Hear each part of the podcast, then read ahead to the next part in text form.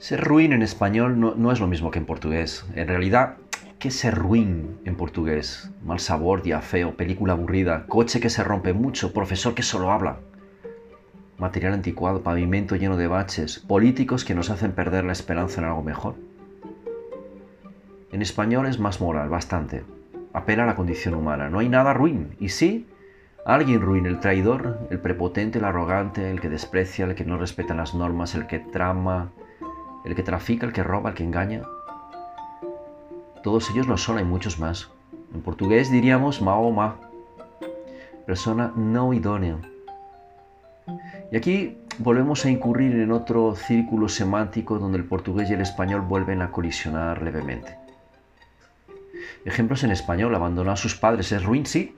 Es un tipo que prefiere que la empresa quiebre a él no crecer es muy ruin. No hay mayor ruindad que la de los insolidarios, no hay mayor ruindad que la de los kinkis.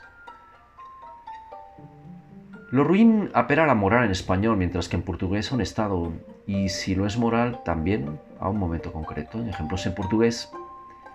Que filme ruim, que coisa ruim, nunca comi nada igual. Ese jogo é ruim pra caramba.